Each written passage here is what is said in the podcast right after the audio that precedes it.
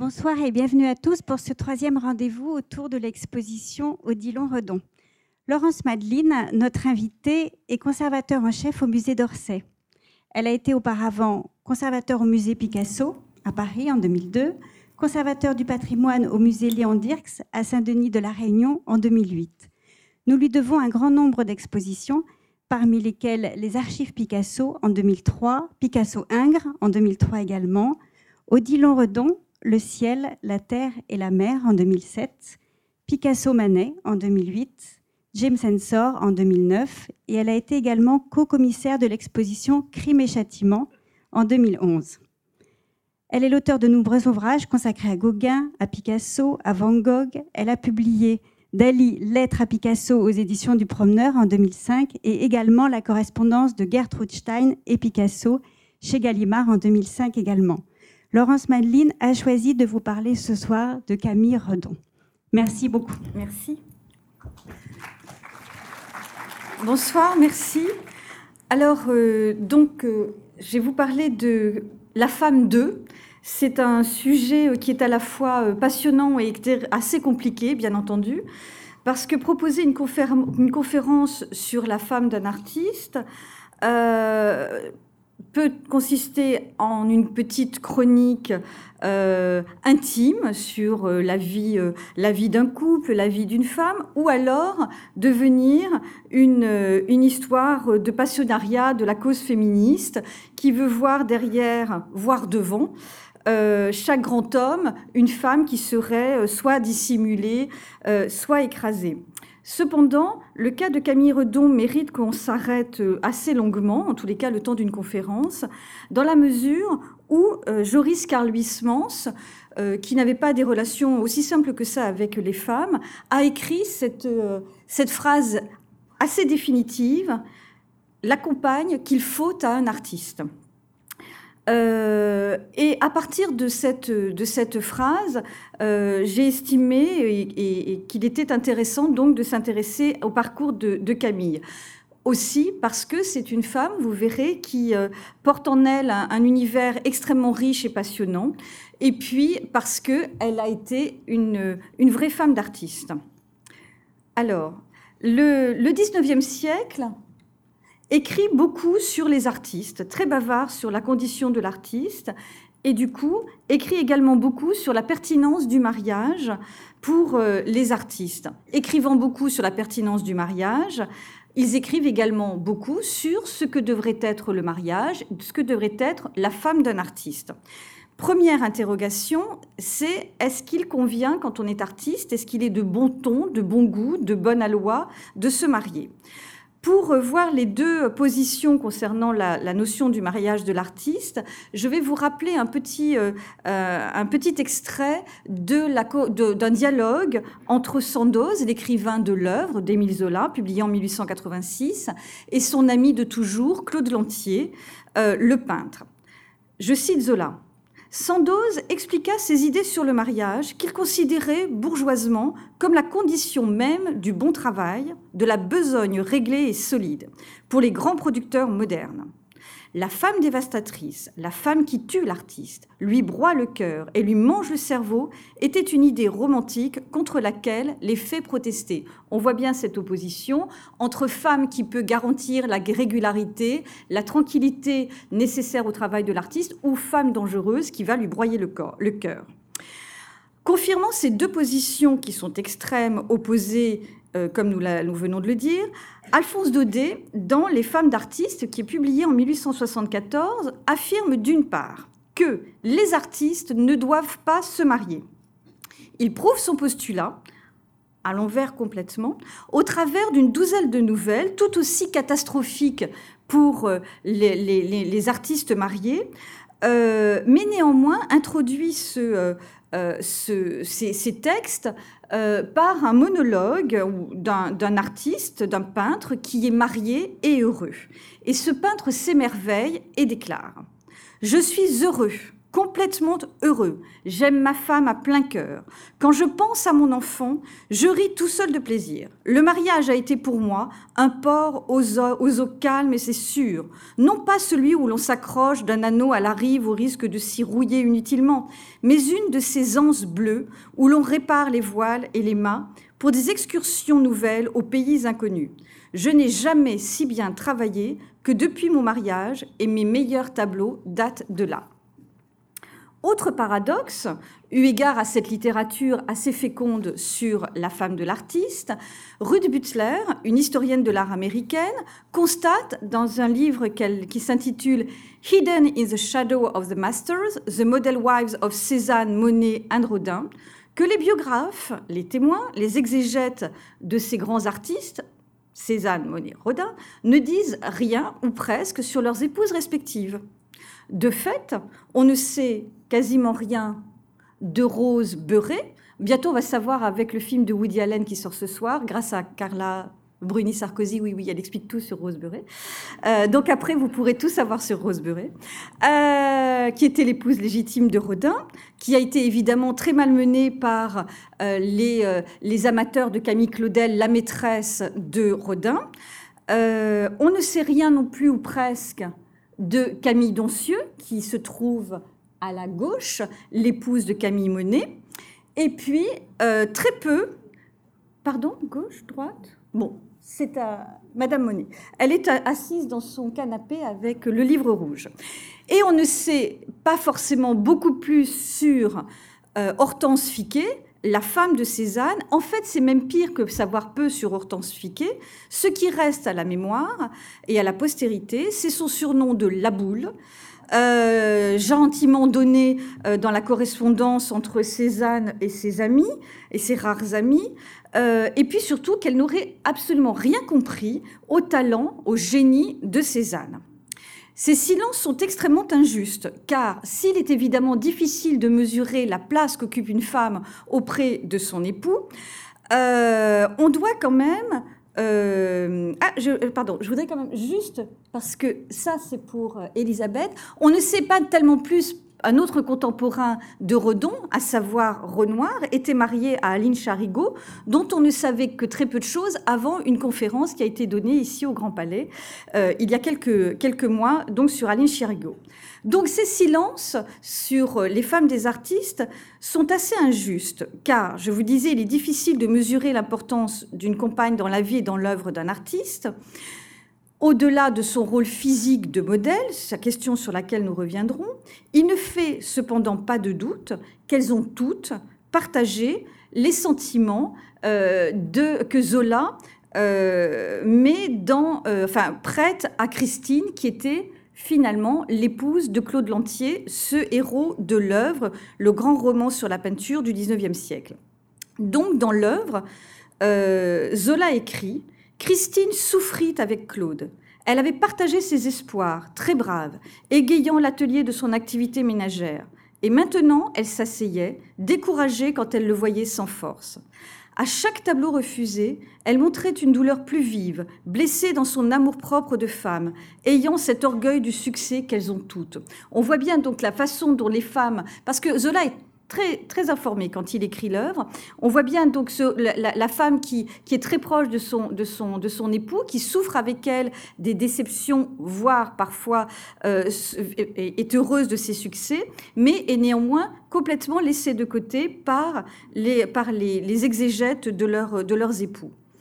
Face à ces formes d'indifférence qui frappent les femmes des artistes, les mots que Redon, Odilon, écrit lui-même en 1898 au sujet de son épouse Camille, sont uniques et frappent par leur intensité. Je cite Redon. J'ai trouvé en Madame Redon comme un fil sacré la parque de vie qui m'a fait passer sans mourir les heures les plus tragiques. Je crois que le oui que j'ai prononcé le jour de notre mariage fut l'expression de la certitude la plus entière et sans mélange que j'ai ressentie, une certitude plus absolue que ma vocation même. Alors qui est donc cette Camille Redon euh, à la gloire de laquelle on écrit ces mots qui sont quand même extrêmement touchants et euh, très profonds? Camille Redon est une... fait, en fait, avant de, commencer sur la vie de, Camille Redon, à l'instar de Rose Beuret, Camille Doncieux, Aline Charigot, peu de traces de Camille Redon. Et j'ai essayé là de trouver tout ce que je pouvais. Je vais vous livrer toutes les informations que je suis allée chercher dans les archives. Alors, donc, Cafimi Falt est né sur l'île de la Réunion le 14 mars 1852 dans la commune de la Possession. Alors, la carte n'est pas extrêmement lisible, mais ici vous avez Saint-Denis de la Réunion, là la route du littoral, et de l'autre côté cette commune de la Possession euh, où est née Camille Falt. Euh, sa mère, Marie-Louise Augustine, née de Zèfre de Pellegrin, était, d'origine d'une assez grande famille créole, et elle était la veuve de Lucien Dodu, qui était chirurgien de la marine et qui était surtout le compagnon du baron Larrey, lequel était le médecin de Napoléon Ier. Lucien Dodu est mort de la typhoïde en 1850. Euh, et il laisse Madame, euh, Madame euh, Dodu avec un fils qui était déjà officier de marine et qui va mourir très jeune, ainsi qu'une fille Juliette qui était née en 1848. Et parce qu'on a besoin d'un peu d'exotisme, voici la maison des, des Dodu qui est restée à La Réunion, rue Juliette Dodu. et donc elle a eu cette fille Juliette qui est née en 1848 à La Réunion. Elle s'est remariée à Louis Falt euh, très très rapidement, qui était propriétaire et ou aubergiste, on ne sait pas très bien, euh, à la possession. Louis Falt meurt à son tour et laisse euh, Augustine seule avec ses deux filles et vraisemblablement dans un relatif dénuement. Ce dénuement nous est confirmé par l'aller-retour que Madame Dodu et ses filles font en métropole dans l'année 1861. Elle quitte, euh, elle quitte la Réunion en mars 1861 par le croiseur La Bourdonnais, mais reviennent via Madagascar le 13 novembre 1861 sur un steamer qui s'appelle le Mascareigne, les Mascareignes. Pourquoi est-ce qu'elles reviennent par un steamer plutôt que revenir par le gros bateau traditionnel qui fait le lien, la liaison maritime entre la métropole, entre Marseille et la Réunion? C'est parce qu'entre-temps, elles ont fait naufrage euh, au cap du Bonne-Espérance, un naufrage qui n'est pas suffisamment euh, tragique pour être resté dans les, dans les mémoires maritimes, mais néanmoins qui aura un gros impact sur l'imaginaire de Camille Redon. Donc Camille, Juliette et leur mère Augustine retrouvent la Réunion où elles passent plusieurs années euh, sur lesquelles on ne sait pas grand-chose. Alors je vais vous montrer je vous montre là quelques vues de la Réunion dans ces années où Camille euh, Juliette et leur mère vivent dans cette île qui, euh, vous voyez euh, évidemment, image de carte postale, les palmiers, le ciel bleu, les, les personnes de différentes couleurs dans la rue. Ça, c'est la cathédrale de Saint-Denis. Et en noir et blanc, quelques vues de différentes vues de la, de la Réunion, avec alors on m'a dit la flèche ici, cet endroit que j'adore, la mare aux poules d'eau, qui est du côté euh, de, euh, de Salazie. Ici, les jardins euh, du, du muséum, le, jardin d'acclimatation, pas d'acclimatation, le jardin du muséum de la Réunion. Ici, une grande, une grande vue également dont je, je crois que c'est Bernica, mais j'ai un doute. Et puis là, la plage à, sur, sur le, le lagon, vraisemblablement la plage de l'Ermitage. Ça, c'est l'environnement euh, dans lequel vivent plusieurs années, euh, vit plusieurs années Camille Redon. Encore d'autres images avec euh, les fougères de la forêt primaire de Bélouve et puis une plantation quelque part dans les Hauts. Alors, nous ne savons que très peu de choses. Je vous ai dit, on suppose que Augustine Dodu, en fait, elle, a gardé le nom de son premier mari, ce qui était plus pratique parce que comme il était officier de marine, mort en service, elle avait droit à certains avantages, donc elle a oublié son deuxième mari, euh, Falt, et a conservé le nom de Dodu. Donc, on sait peu de choses, mais apparemment, Madame Dodu a dû être institutrice pendant plusieurs années, et au moins Juliette, sans doute Camille également, était pensionnaire de la, du pensionnat Berg, qui était une institution euh, de bonne renommée sur l'île. Euh, donc, on, on, ne sait que, on ne sait quasiment rien de l'existence des trois femmes. à un moment, et j'ai fait toutes les listes des passagers euh, entre la Réunion et la métropole, sans trouver la date de leur passage, mais on peut quand même penser que euh, Camille a vécu au moins 15 à 16 ans sur cette île de la Réunion, son île natale. Mais si on ne sait que très peu de choses de Camille, jusqu'en 1874, on sait plus de choses de sa sœur Juliette Dodu. Donc voici Juliette Dodu. Je vous ai dit qu'elle était née à Saint-Denis en 1848. Et on la connaît pourquoi? Parce que euh, Madame Dodu a obtenu euh, en 1870 la charge du bureau du télégraphe de euh, la commune de Pithiviers. et grâce aux œuvres de l'impératrice Eugénie. Je vous ai dit qu'elle avait vraiment cherché des appuis pour pouvoir euh, survivre après son, après son deuxième veuvage. Et donc, elle a obtenu cette charge de télégraphiste à Pithiviers. Et là, l'histoire joue euh, avec cette guerre de 1870. Et Pithiviers se trouve, à partir de septembre, au centre d'importantes opérations militaires. Donc, vous avez Madame Dodu, euh, qui, est, qui s'occupe du télégraphe, sa fille Juliette, et à aucun moment on ne parle de Camille, euh, dans toutes les relations de ce qui s'est passé pendant les, de, novembre, disons, jusqu'à janvier, on ne parle jamais de Camille. Et donc Juliette se trouve avec sa mère. Elle aurait pris un vieux télégraphe et aurait détourné les euh, communications entre l'état-major prussien qui était installé dans le bureau du télégraphe de Pithiviers, et puis les troupes autour. Elle aurait donc détourné ces messages, les aurait renvoyés euh, euh, aux troupes, aux, sous-préfets euh, qui, les auraient transmis aux, aux, troupes alentours, grâce à quoi elle aurait réussi à sauver 40 000 soldats de l'armée d'Aurel de Paladine qui étaient prêts à être encerclés. Drame au moment où l'état-major prussien découvre la non pas la trahison, mais le geste brave de Juliette Dodu tentant de sauver l'armée française, elle est arrêtée. Et là, vous avez ce tableau de Jean-Ernest Delahaye qui représente ce moment terrible où on arrête Juliette Dodu et où on la condamne à mort. À ce moment-là, elle s'écrit Je suis française, ma mère est française comme moi, il est beau de mourir pour son pays, je ne regrette rien. C'est également cette image qui est retenue par la duchesse d'Uzès lorsque l'on lance une souscription pour monter un euh, monument à la gloire de Juliette Dodu à Bièvre. Je vous dirai pourquoi Bièvre tout à l'heure.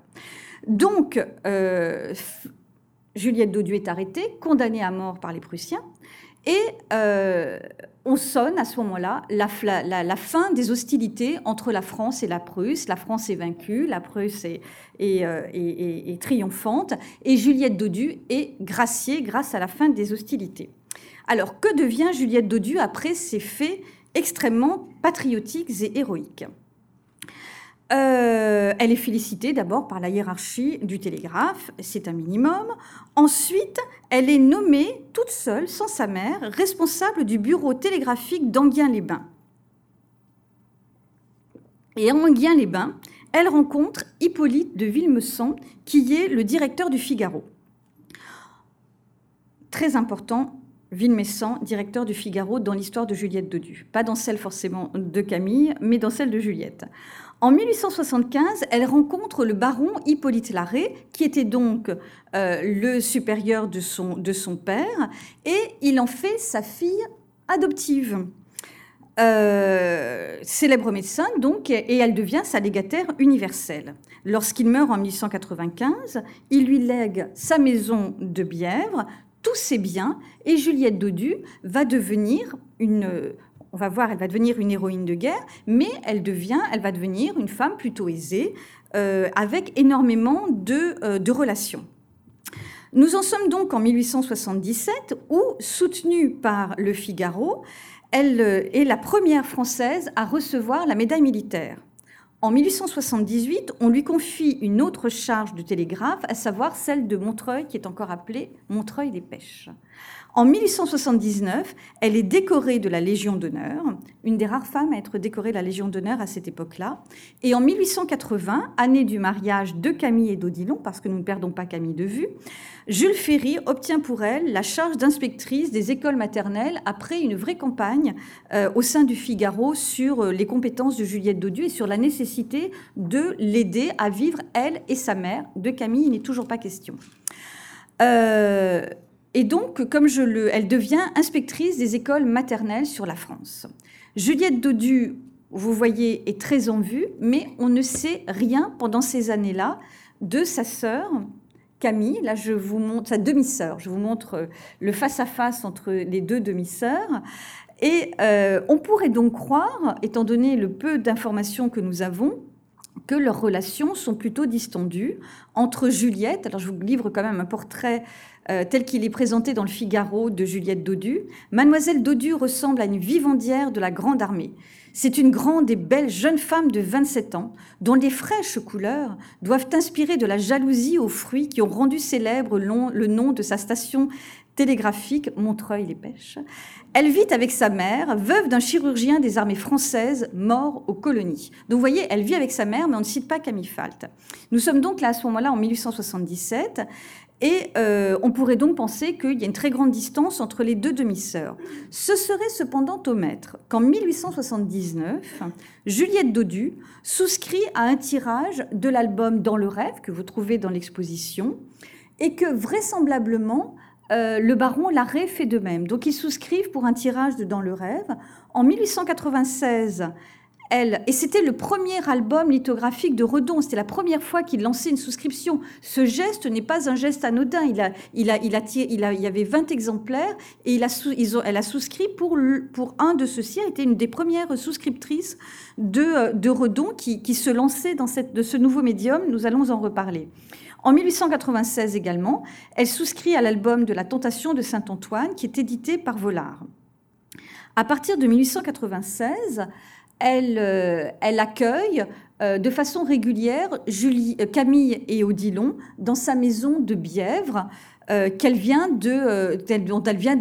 d'hériter du, baron Larré. Camille et Redon vont louer de toute façon une maison près de celle de, de Juliette Dodu. Et d'ailleurs, la maison s'appelle la Villa Juliette. Dès 1907, la grande figure euh, l'espèce de nouvelle Jeanne d'Arc que représente Juliette Dodu est très fermement et très fortement attaquée euh, par certains détracteurs qui doutent des exploits, de ses exploits, euh, qui en font une, une espèce de matahari, ou pire, l'expression est, écrite, une catin qui aurait été la maîtresse du prince Frédéric Charles de Prusse, qui était à Pithiviers dans ces, dans, dans ces mois de 1870, où elle se serait conduit aussi héroïquement. On considère donc que son héroïsme doit plus au support de Villemessant et du Figaro qu'à de réelles activités d'espionnage au profit des troupes françaises. En octobre 1909, Redon écrit à son ami Bongère que Juliette s'affaiblit et se rapproche de sa sœur. Il ajoute Ce qui est bien naturel, l'une et l'autre sont les dernières de leur famille. Juliette Dodu décède en 1909. Ici, c'est le portrait que Redon euh, a donné de euh, Juliette Dodu en 1904 et qui est conservé au musée Saint-Denis de la Réunion, au musée euh, Léon Dierx. et juste une petite anecdote à, ce sujet, c'est Redon qui a offert le, le, dessin au musée de la Réunion avec une lettre de Camille. en fait, elle l'a pas offert au musée, mais aux deux créateurs du musée, euh, qui s'appelle Marius Harry Leblond, je reviendrai sur eux. Et dans cette lettre, elle a cette phrase que je trouve absolument magnifique. Franchement, vous créez un musée à La Réunion, mais ça ne sert à rien. Les paysages sont tellement beaux là-bas, qu'est-ce que vous voulez que les gens aillent faire dans un musée? Néanmoins, Redon vous offre l'image de Juliette Dodu, qui était devenue une héroïne absolue euh, sur son île natale. Donc, elle décède en 1909 et a droit aux obsèques nationales. Et c'est Odilon Redon qui mène le convoi funèbre. Et à ce moment-là, il n'a aucun doute sur l'héroïsme de sa belle-sœur. et il est même touché par toute la sympathie qui exprime la foule au moment des obsèques de Juliette. Et il écrit C'était vraiment attendrissant et noble la réaction de la foule.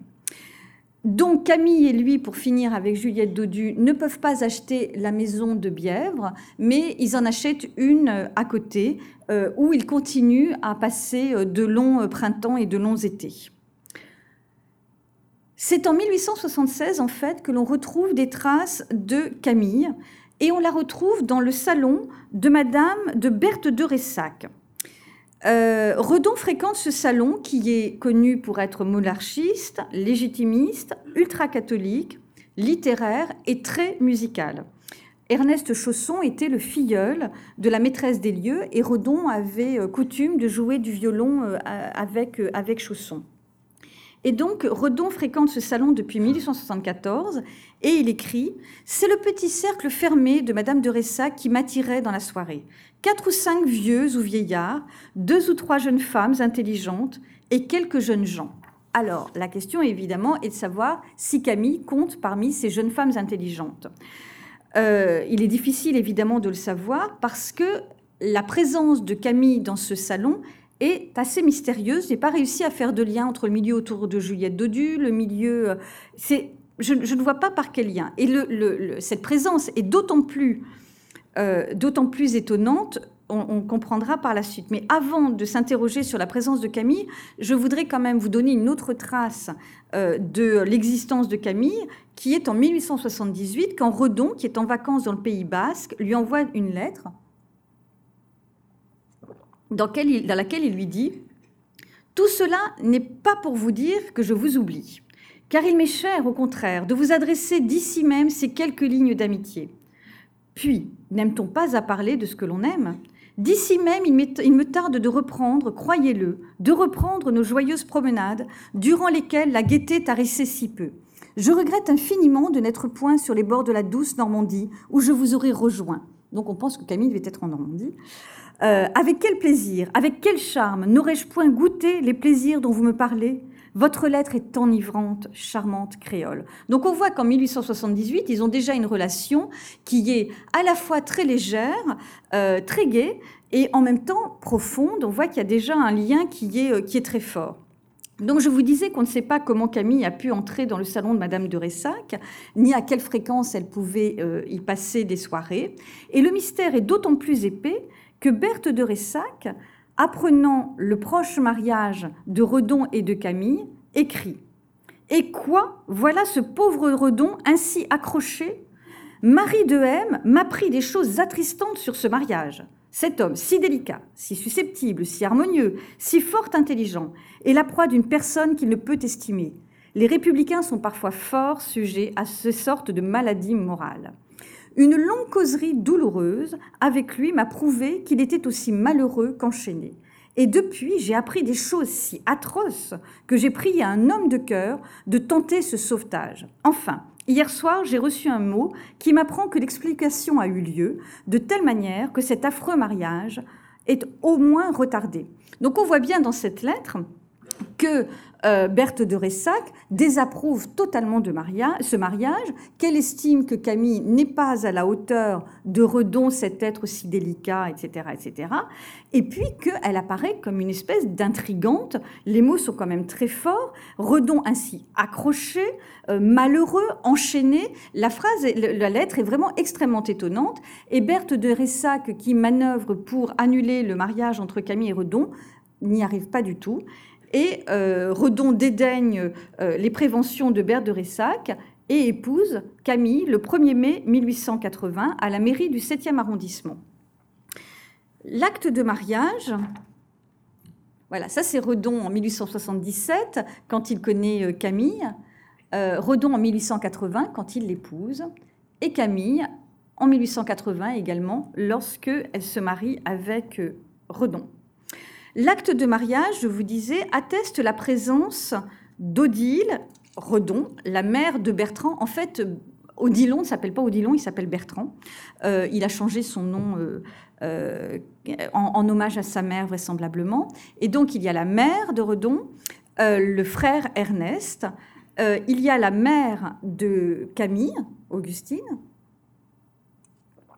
Les témoins sont pour le marié le frère Ernest, Léon Vigroux, professeur de dessin, et pour la mariée, un cousin qui s'appelle Louis-Madeleine Isidore Crivelli, inspecteur d'académie, retraité, chevalier de la Légion d'honneur, ainsi qu'un ami, un autre ami, Charles-Henri Frélon, chef de bureau au, ministère de la, Marine, également chevalier de la Légion d'honneur.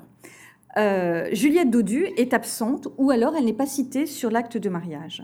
Nous apprenons également qu'Augustine Redon vit à Montreuil et que Camille, elle, vit rue des Saints-Pères à Paris et qu'elles sont toutes les deux, la mère et la fille, sans profession. Dans son indispensable ouvrage La plume et le pinceau, ainsi que dans le remarquable catalogue de l'exposition de Chicago Redon Prince of Dreams, Dario Gamboni d'une part et Douglas Druick et Peter Kort-Segers d'autre part, interprètent le fait qu'Augustine de Dodu, vive à Montreuil, qu'il considère comme une banlieue ouvrière, comme la preuve que Camille serait une fille du peuple. Fille du peuple, euh, ce que serait Camille, répondrait, selon euh, ces trois brillants auteurs, aux besoins d'altérité et d'exotisme de Redon, et elle incarnerait un de ces fantasmes qu'il décrit dans une des nouvelles qu'il a rédigées et qui viennent d'être publiées euh, là à l'occasion de l'exposition Redon. Donc cette nouvelle s'appelle Un retour dans le Pays basque, où il décrit une jeune femme très modeste, une fille du peuple, discrète, modeste, et il aurait eu euh, un, vrai fantasme pour ce type de personne, euh, plutôt, euh, comment dire, oui, jeune fille du peuple. En fait, si Augustine Dodu a connu d'importants revers de fortune, on l'a chargée de ce, pour la secourir de ce, de ce, bureau du télégraphe, elle n'en est pas moins issue d'une famille créole tout à fait aisée. Euh, à l'origine et a bénéficié très manifestement de certains appuis. Si elle vit à Montreuil, ce n'est pas par le choix d'une banlieue ouvrière, mais c'est parce que c'est à cet endroit que Juliette Dodu a la charge à ce moment-là d'un bureau de télégraphe. Euh, euh, et, donc la notion de, fille du peuple ne tient pas véritablement la route. Euh, par ailleurs, si on regarde le destin à ce moment-là de Juliette Dodu, c'est pas difficile. On prend le Figaro, on trouve une mention de Juliette Dodu à peu près toutes les trois semaines, soit parce qu'elle est médaillée, soit parce qu'elle est nommée, soit parce qu'elle fait des dons à différents musées, soit parce qu'on veut lui consacrer un monument. Donc, elle n'est pas la personne fille du peuple et isolée comme l'ont pensé ces trois auteurs. Euh, et Camille vit donc à ce moment-là dans un quartier qui n'est pas populaire, euh, qui est plutôt artistique, ce quartier du 6e arrondissement de Paris. Et on voit bien aussi que les témoins euh, qui sont présents auprès de, Camille au moment de son mariage ont tous les deux la Légion d'honneur. et même s'ils ne sont pas aussi puissants que, ceux de Juliette Dodu, Camille n'est pas aussi isolée qu'on pourrait le penser. En revanche, la présence de ces deux témoins euh, alimente un autre fantasme qu'aurait nourri euh, Redon au sujet de Camille, à savoir celui de la créolité. Camille est une créole et ces deux témoins sont liés à la Réunion. Isidore Crivelli a été inspecteur de l'instruction publique à la Réunion euh, jusqu'en 1864, parce que là, lui, j'ai retrouvé son passage en métropole. En 1864, il quitte la Réunion. Euh, et Charles-Henri Frélon, qui est travaillé au ministère de la Marine, était lié à la famille et c'est lui qui a dû favoriser, les, euh, aider les passages des, trois femmes, non pas en passagers clandestins, je ne peux pas arriver à cette conclusion, mais en tous les cas, elle a été soutenue. Camille entretient donc des liens qui sont forts avec le milieu créole de Paris, qui est un milieu important, et Harry Redon témoigne. Quelques années après son mariage, ma mère avait au ministère des colonies un vague cousin à qui elle avait fait part plusieurs fois de son désir de revoir son île natale. Un travail de levée de plan devant être entrepris, il lui proposa un jour le voyage rêvé, une mission pour mon père, tout indiqué pour ce travail, puisque justement il avait fait des études d'architecte, Folle de joie, ma mère rentra annoncer la magnifique nouvelle, mais à son désespoir, mon père, rempli de scrupules, refusa, ne se sentant pas, dit-il, suffisamment qualifié pour remplir honnêtement la mission demandée. Donc on voit bien que Camille euh, maintient des relations avec le milieu créole et obtient certains appuis. Alors, le voyage, il y a la question de scrupules, mais aussi Redon considérait que les voyages étaient extrêmement dangereux pour les artistes, donc il n'y a pas eu de euh, voyage à la Réunion pour la famille Redon. En, le 11 mai 1886, un premier fils naît, il s'appelle Jean, et il meurt en novembre de la même année. Et le 30 avril 1889, c'est la naissance d'Harry Redon, euh, qui va combler Odilon de joie.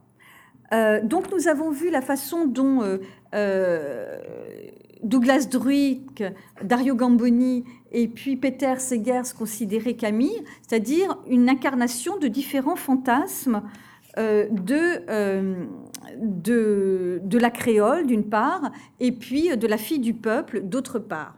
En même temps, elle incarne de façon incontestable un autre fantasme euh, qui n'est pas le seul fantasme de, Redon, qui est plutôt partagé, j'ai commencé à vous en parler, celui de la femme d'artiste idéale. Michelet, en 1859, qui était un véritable propagandeur, en tous les cas un prosélyte, un ardent défenseur du mariage, écrivait en 1859 dans son livre L'amour, qui a été réédité tous les ans, il recommandait dans ce livre-là aux artistes de se marier en leur disant qu'ils devaient épouser celle qui, simple et aimante, n'ayant pas encore reçu une empreinte définitive, repoussera le moins la pensée moderne, celle qui n'arrive pas d'avance, pardon, ennemie de la science et de la vérité. Et il, vaut mieux, il vaut mieux cette femme pauvre, isolée, entourée. Donc ça, c'est la, femme d'artiste idéale selon Michelet. Et si jamais l'artiste trouve cette femme, il lui promet un infini de bonheur tu vas trouver à traverser avec elle le monde des arts. Euh, je vous ai déjà parlé de ce texte d'Alphonse Daudet sur les femmes d'artistes. Et là, il livre d'une part la définition de ce qu'est un artiste, un être nerveux, exigeant, impressionnable, un homme enfant il lui faut donc un type de femme spéciale. Et lui aussi, il va de sa définition, c'est un type pratiquement introuvable. Et le plus sûr encore est de ne pas le chercher. Ah, comme il l'avait bien compris cela, le grand de la Croix, quelle belle existence que la sienne, bornée au mur de l'atelier, exclusivement vouée à l'art. On en revient toujours à cette idée euh, qu'il ne vaut mieux pas se marier quand on est artiste. Et donc, Daudet se risque néanmoins, parce que la grande solitude n'est pas aussi confortable que ça, euh, il se risque à définir ce que devrait être lui aussi la femme de l'artiste, car il ne suffit pas d'être bonne et intelligente pour être la vraie compagne d'un artiste. Il faut encore un tact infini, une abnégation souriante. Et c'est cela qu'il est miraculeux de trouver chez une femme jeune, ignorante et curieuse de la vie. Si on reprend ces, différentes définitions, on arrive à d'un côté un portrait en creux de Redon, et un portrait également en creux de toutes les qualités que doit avoir une femme d'artiste et que a Camille, ce que je vous prouve immédiatement en euh, vous livrant le témoignage d'André Mellerio, qui a été un des premiers biographes de Redon. Donc il écrit Certes, au milieu d'épreuves diverses et répétées, on peut dire que Redon n'a cessé de trouver joie et réconfort en la compagne de sa vie. Déployant une activité continue, elle se montrait dans son intérieur organisatrice, logique et vive. De plus, elle accomplissait en dehors maintes courses chez les marchands et chez les imprimeurs, se défendant avec lucidité et énergie parmi les âpres questions pécuniaires. Elle s'efforçait d'épargner à son mari les obstacles extérieurs qui, pour les natures extrêmement sensitives et refermées, constituent parfois d'insurmontables pierres d'achoppement. Ainsi l'artiste, délivré des pertes de temps comme des contacts ennuyeux et des soucis opprimants, pouvait s'absorber tout entier, calme et méditativement laborieux, dans sa sphère supérieure. Donc, à Camille, toutes les tâches difficiles, ingrates, et à Redon, l'élévation, et la création, la sphère supérieure. Très justement, et d'où l'image que je vous ai déjà montrée deux fois sans vous dire de quoi il s'agissait, très justement, Rodolphe Rapetit a fait de Camille Redon a, sorti cette image qui est extraite de l'adaptation par Max Ophuls d'une nouvelle de Maupassant, qui est tirée de, d'un recueil. Et donc cette, cette nouvelle s'appelle Le modèle. Et dans ce texte, Maupassant écrit, cyniquement bien entendu, Les peintres ont la spécialité des mariages ridicules. Ils, épousent presque tous des modèles, des vieilles maîtresses, enfin des femmes avariées, sous tous les rapports. Il rend en au passage hommage euh, au livre d'Alphonse Daudet que je vous ai déjà cité, qu'il dit Petit livre, si vrai, si cruel, si beau, euh, et, donc euh, raconte le mariage dans cette nouvelle d'un peintre qui s'appelle Jean Semeur avec son modèle, laquelle, euh, constatant que son compagnon ne voulait peut-être pas forcément se marier avec elle, s'est jetée par la fenêtre, est devenue impotente. Et là, je vous montre une autre image du film. Et alors, il y a deux, options. L'option Maupassant, à cause de cette femme, le peintre Jean Semeur a eu une vie gâchée, elle a été vraiment son fardeau. Et puis, euh, la version d'Ophuls, à cause de cette femme euh, qui le tenait bloqué, il a pu mener une carrière extrêmement euh, éblouissante parce que justement, il était coincé par, par cette femme. Il faut voir la, la, fin que vous préférez. Toujours est-il que dans l'image que je vous ai montrée, il confronte le, le modèle et future épouse de ce peintre Jean Semer avec ce portrait de Camille Redon, comme si euh, elle représentait les deux exacts opposés. Euh, vous avez d'un côté ce petit modèle, gentil, vraiment gentil, doué de cette niaiserie élégante qu'ont facilement les petites parisiennes. Elle jacassait, elle babillait, elle disait des bêtises qui semblaient spirituelles par la manière drôle dont elles étaient débitées. Et donc, on voit bien que Madame Redon, qui est jolie mais qui affiche des traits plutôt sévères, euh, est l'opposé de cette femme que l'on voit s'effacer sur la plage de Trouville. Euh, et donc j'en reviens à cette proposition déjà énoncée que sans doute Camille a été une famille d'artistes idéales. En tous les cas, selon Huysmans, elle était la compagne qu'il fallait à un artiste. Est-ce qu'elle a été un modèle idéal? On sait que la relation des artistes avec les femmes passe par euh, la, question de, la pose. Et euh, dans son étude sur les épouses de Rodin, Monet, Cézanne, Ruth Butler a identifié le même destin, qui est aussi d'ailleurs celui de Christine, la femme de Claude Lantier dans l'œuvre, à savoir d'abord compagne, puis modèle, ou modèle puis compagne, euh, très rapidement maîtresse, éventuellement mère du petit euh, de l'artiste, et puis enfin épouse légitime. Euh, et dans cette, succession de, de, de, différents statuts, la femme est de toute façon toujours un modèle. Et euh, elles disparaissent d'ailleurs, ces, femmes, derrière leur, la façon dont leur, compagnon les peint. Ici, vous avez la femme en verre de Monet de 1866. Le tableau ne s'appelle pas Camille, il s'appelle La femme en verre, mettant en valeur le geste pictural de Monet.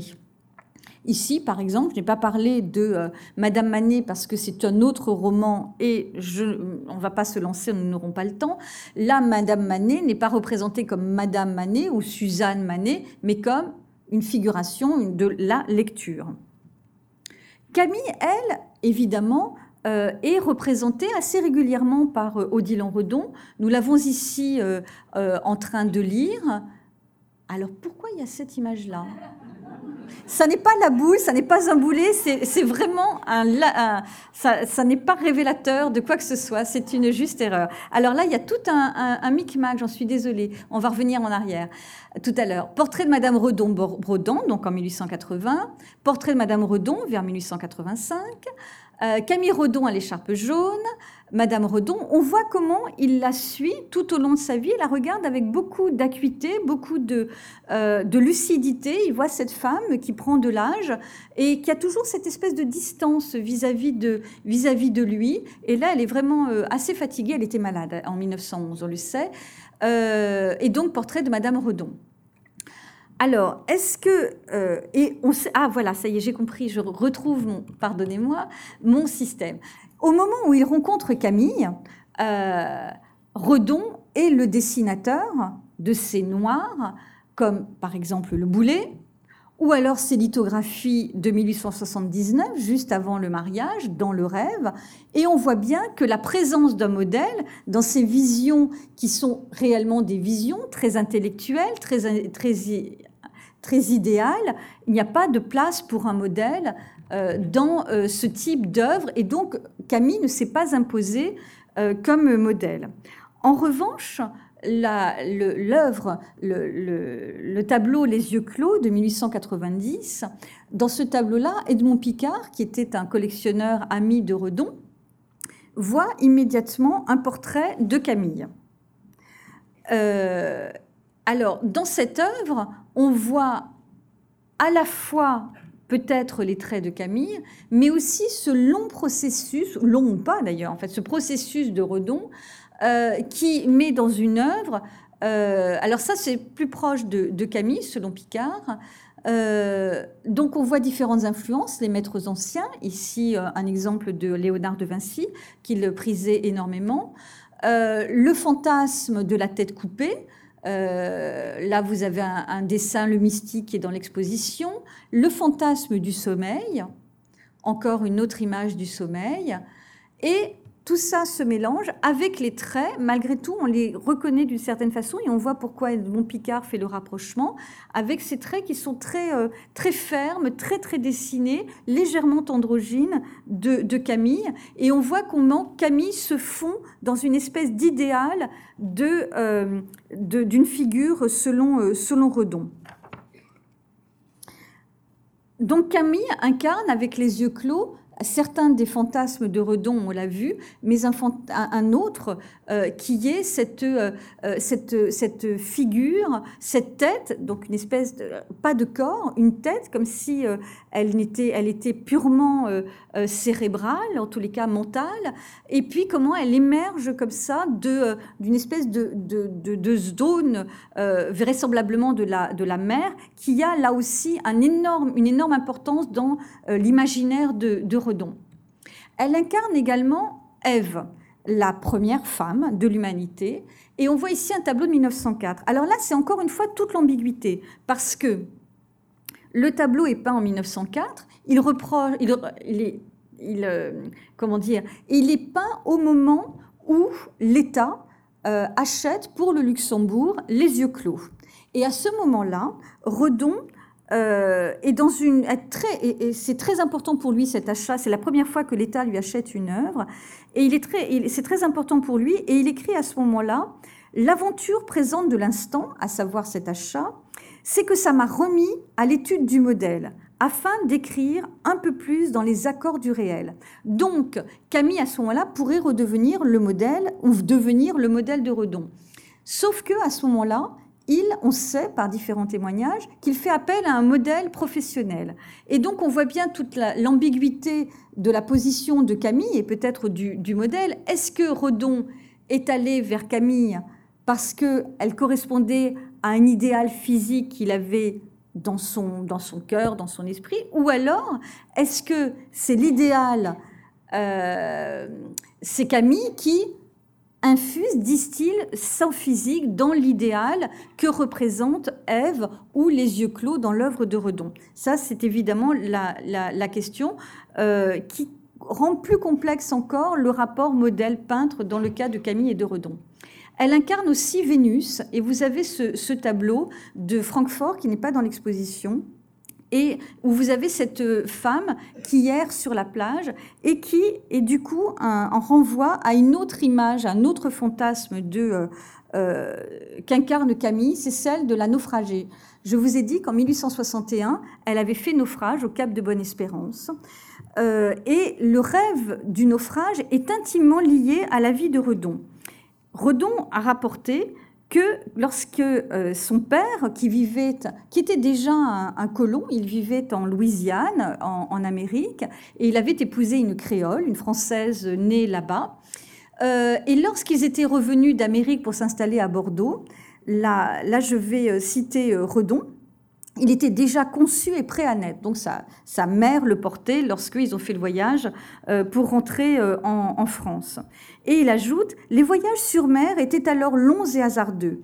Il paraît qu'à ce retour, le mauvais temps ou des vents contraires risquèrent d'égarer sur l'océan le navire qui transportait mes parents. Et j'eusse aimé par ce retard, le hasard ou le destin, naître au milieu de ces flots que j'ai depuis contemplés souvent. Donc en fait, il y a le, rêve du naufrage, l'angoisse aussi de celui-ci, et puis parallèlement ce rêve de naître au milieu des flots, au milieu de l'eau, un peu comme Canmi qui naît sur une île au milieu de nulle dans l'océan Indien.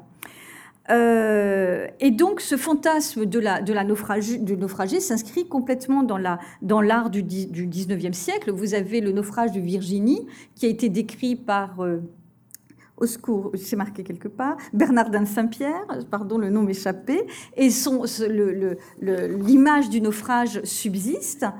Euh, et vous avez évidemment le naufrage de Robinson Crusoe. Euh, Hérodon, en 1877, il connaissait donc déjà Camille, écrit lui-même une autre nouvelle qui s'intitule Marthe la folle et qui met en scène une jeune fille. Cette jeune fille, comme Virginie, la Virginie de, Bernardin, de Saint-Pierre, ou comme la Camille qu'il va épouser dans quelques, dans quelques années, après avoir effectué un long et morne séjour en métropole, rentre sur son île et fait naufrage. Camille, évidemment, survit au naufrage, Marthe la folle également. Mais Marthe la folle, euh, naufragée sur une île, euh, n'est pas immédiatement prise en charge par des marins qui vont la faire rentrer euh, à Saint-Denis, mais par un gorille. Euh, et là, vous avez les aventures fantasmées de Redon d'une femme qui est naufragée, qui n'est pas tout à fait Camille, mais qui n'est pas non plus tout à fait une autre, et qui euh, vit pendant quelques jours avec un gorille. La nouvelle s'arrête assez brutalement, donc on ne sait pas pourquoi Marthe devient folle, et on ne sait pas ce qui se passe, euh, et jusqu'à quel point vont les relations entre Marthe et le gorille. Néanmoins, ça s'inscrit là aussi dans un fantasme du 19e siècle, euh, vous avez ici cette euh, sculpture de gorille, qui a, de frémier, pardon, qui a été exposée au salon de 1857. Gorille enlevant une femme. Et puis, euh, vous avez aussi, allez, il était auparavant, voilà, le double assassinat de la rue Morgue par Edgar Allan Poe, euh, où euh, euh, l'assassin n'est rien d'autre qu'un un orang-outan qui errait dans les rues de Paris et qui avait été attiré par les deux femmes qu'il a sauvagement massacrées. Et donc, en fait, on retrouve là la façon dont il accouple mais on ne sait pas ce qui se passe exactement puisque ça s'arrête, je vous l'ai dit, la façon dont procède Redon, c'est-à-dire il part d'un côté un peu naturaliste avec des études, euh, et notamment euh, le les, études de Darwin qu'il connaissait, et on voit bien dans la façon dont il décrit gorille, le gorille très puissant et très viril, qu'il avait lu euh, Darwin, mais de toute façon ça c'est largement dit depuis Barbara Larson et même auparavant, et puis la façon dont il, il essaie de faire des espèces de grèves, des espèces de mélanges entre les genres et les espèces, comme il le fait avec l'araignée souriante qui est présentée dans l'exposition dans actuellement. Alors, ce qui est assez intéressant aussi, c'est que dans, euh, son, euh, dans sa narration, Redon euh, s'approprie les sentiments de sa fiancée. il raconte ce que Marthe ressentait. Elle ressentait donc une dure mélancolie que connaissent, je suis sûre, tous ceux qui ont été séparés jeunes des vastes solitudes des terres créoles? Des mœurs si simples d'ailleurs, et cette vie libre et pleine qui s'y épanouit au premier âge. Je me rappelais souvent mes courses vagabondes à travers la lisière de la vaste forêt qui touchait à l'habitation de mes parents. Euh, donc, tout ce rêve de vie créole est complètement pris en charge par Redon. Il s'approprie les, rêves de, son, de, Camille. Euh, vous voyez, là, la forêt, je vous l'ai déjà montré. Euh, et il les fait totalement siens. il, se donc livre, il se livre donc à travers la figure de Camille à une expérience qu'il mélange à la sienne, à son, fantasme du naufrage, et puis à cette littérature du 19e siècle, et donc à cette, ce, comment dire, ce, un des fantasmes qui est très fort au 19e siècle, c'est celui de l'exotisme, qui est pris en charge par la, créolité de Camille, qui fascine totalement euh, Redon. Alors il faut préciser ici que créole s'entend à cette époque-là euh, comme une personne de race blanche, d'ascendance européenne, née sous les tropiques. Et le mot vient de criollo, qui est un mot espagnol qui veut dire euh, espagnol de pure race blanche née aux colonies. Donc Camille est à la fois cette femme des tropiques, cette femme exotique, qu'il salue dès 1878 dans cette lettre que je vous ai déjà citée avec ce charmante créole. Cette fascination exotique n'est encore une fois pas propre à Redon. On se rappelle que Baudelaire, en 1841, avait effectué un rapide séjour à La Réunion et à Maurice, et les impressions ont dominé certains de ses poèmes, et euh, qui montrent à la fois la fascination pour les paysages. Là, je vous ai remontré quelques œuvres d'Antoine Roussin, qui a fait le premier tout un reportage en gravure sur la Réunion. Et donc, dans Parfum exotique, Baudelaire écrit quand les, deux, pardon, quand les deux yeux fermés, en un soir chaud d'automne, je respire l'odeur de ton sein chaleureux, je vois se dérouler des rivages heureux qu'éblouissent les feux d'un soleil monotone, une île paresseuse où la nature donne des arbres singuliers et des fruits savoureux. Et aussi le fantasme pour la femme créole. Dans un poème à une créole, il écrit au pays parfumé que le soleil caresse, j'ai connu sous un dé d'arbres tout empourpré et de palmiers d'où pleut sur les yeux la paresse une dame créole aux charmes ignorés. Son teint est pâle et chaud, la brune enchanteresse a dans le cou des airs noblement maniérés. Grande et svelte, en marchant comme une chasseresse, son sourire est tranquille et ses yeux, assurés. On a vraiment cette, figure qui est une femme vivant sous les tropiques, qui a ce rythme particulier. Et Redon est très fasciné par, euh, par ce qu'elle incarne, comme pour Baudelaire d'ailleurs, qui était tombé amoureux d'une créole de, Maurice. Euh, et donc, à l'origine de leur relation, Redon est subjugué et écrit à Camille J'ai connu une très adorable jeune fille d'un pays très lointain où le soleil brûle et les fleurs magnifiques fleurissent. On retrouve la même fascination pour ce paysage rêvé comme dans Baudelaire, et puis la fascination pour la femme. Je vais posséder l'âme et l'esprit de ton exotique personne, être charme, pardon, de ton exotique personne, tes charmes et ta beauté. Là aussi, cette fascination pour cette femme particulière qui, euh, qui est née sous les tropiques. Et le charme ne s'épuise jamais, et tout au long de la vie de Redon, on voit dans sa correspondance apparaître des expressions comme Madame Redon, créole, Madame Redon, de l'île Bourbon. Nous sommes assez bien malgré ce grand froid, mais Camille, moins bien que par le soleil d'été. C'est une créole. Madame Redon, née au pays du soleil, dont elle voudrait qu'on refît un dieu, en a la nostalgie. Et Madame Redon se promène en peignoir créole. Régulièrement, la créolité de euh, Madame Redon apparaît euh, sous les mots de, Redon. Et les amis du couple sont également touchés par cette créolité de Camille. Gauguin, je vous le rappelle, passe du temps auprès d'elle lorsqu'il enquête sur sa destination future, puisqu'il veut déjà fuir euh, la, France. Et il écrit à Émile Bernard, J'ai pris différents renseignements, tous sont sans, contradiction, entre autres ceux de Madame Redon, qui est de Bourbon. Je vous rappelle que Bourbon était le premier nom de la Réunion. Euh, et qui connaît très bien Madagascar. Avec 5000 francs, m'a-t-elle dit, vous pouvez vivre 30 ans si vous voulez. La vie est pour rien pour celui qui veut vivre comme les habitants. La chance seule vous donne facilement de la nourriture, etc., ce qui ne sera jamais la vérité. Et si, pardon, Camille recommande Madagascar à Gauguin, c'est parce que justement, elle sait très bien qu'on ne peut pas vivre pour rien à La Réunion, que c'est un fantasme total et qu'elle connaît la réalité des colonies. Donc, il ne s'embarque pas pour Bourbon, d'ailleurs ni pour Madagascar, il part à Tahiti. Et Camille ne cesse d'entretenir cette flamme tropicale dans son foyer. Harry Redon, son fils, raconte Remarquable maîtresse de maison et délicate cuisinière.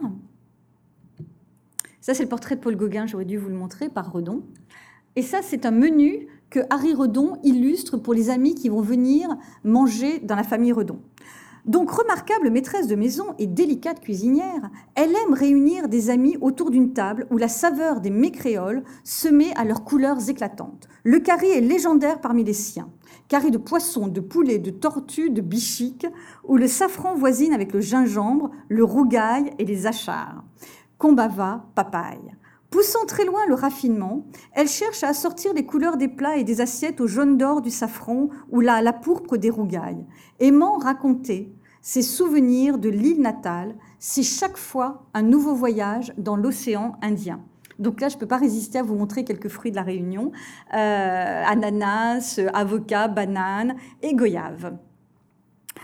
Euh, euh, complète ce que Harry Redon a déjà dit. Camille, créole originaire de l'île Bourbon, n'avait conservé du lieu de sa naissance qu'un souvenir de ciel ardent et de beaux sites.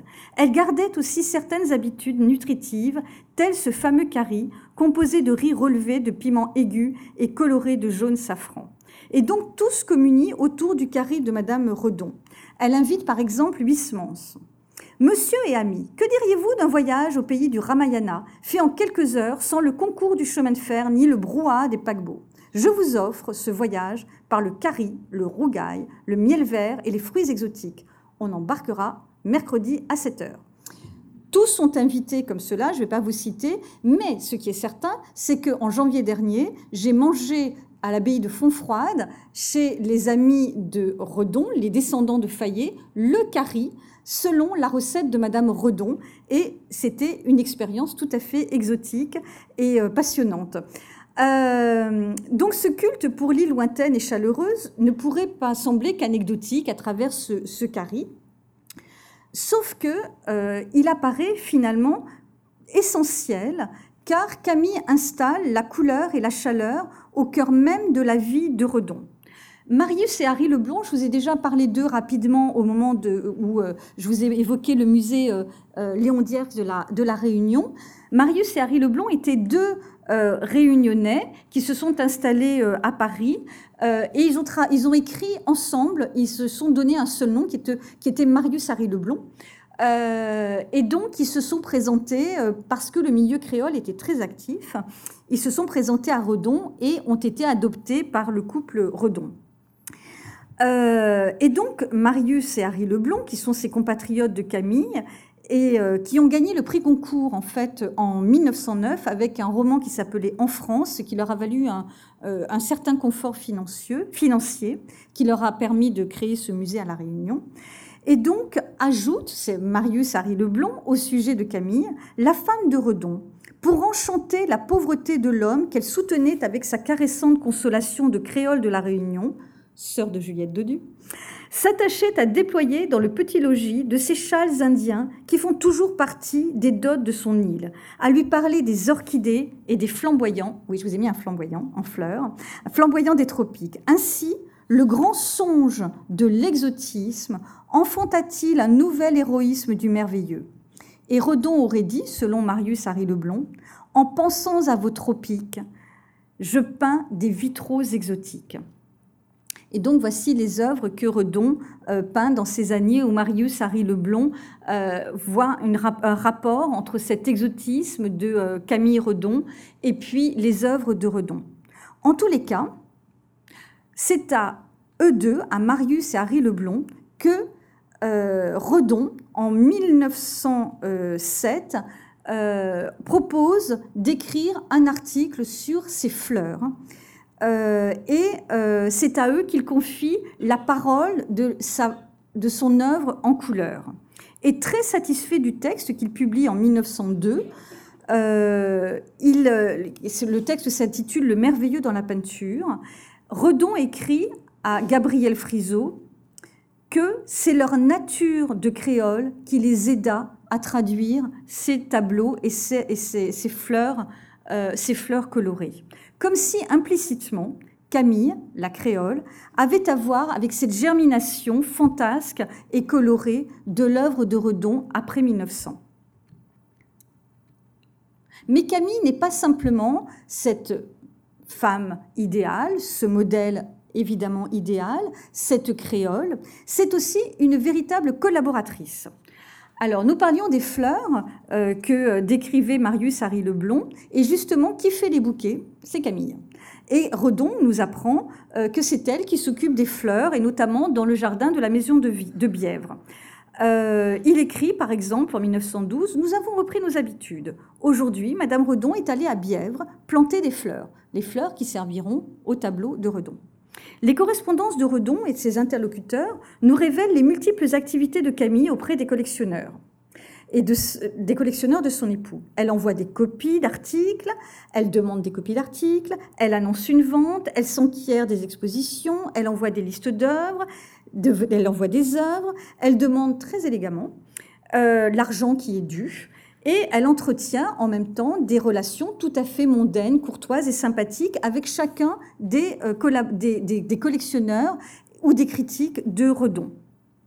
Elle écrit par exemple euh, très régulièrement au Demand, collectionneur belge, ou au Bongeur, collectionneur hollandais, euh, et euh, passe toujours très habilement du registre très professionnel, vous nous devez 90 francs, et puis comment va votre épouse, comment les choses vont pour vous, vos enfants, etc. En 1891, par exemple, il y a beaucoup de lettres, elle écrit au collectionneur Edmond Demand, Monsieur Demand, nous avons reçu les 90 francs en échange des cinq gravures des yeux clos. Ce n'est pas par erreur que le dessin des flambeaux noirs vous a été envoyé. C'est M. Verhaeren qui a écrit à M. Redon de faire parvenir dessins et gravures chez son éditeur, blablabla. Ce n'était pas pour vous forcer la main, Dieu merci. On peut être grand artiste sans être bohème. Mais je vous avoue qu'il ne comprend plus le mode de règlement de ce troisième frontispice. Bon, L'histoire est un peu confuse, mais on voit bien le rôle de Camille qui réclame de l'argent, qui, se, du coup euh, se protège un peu euh, euh, Redon, qui n'est pas un artiste bohème, mais qui à un moment ne veut plus s'occuper des questions pécuniaires et financières.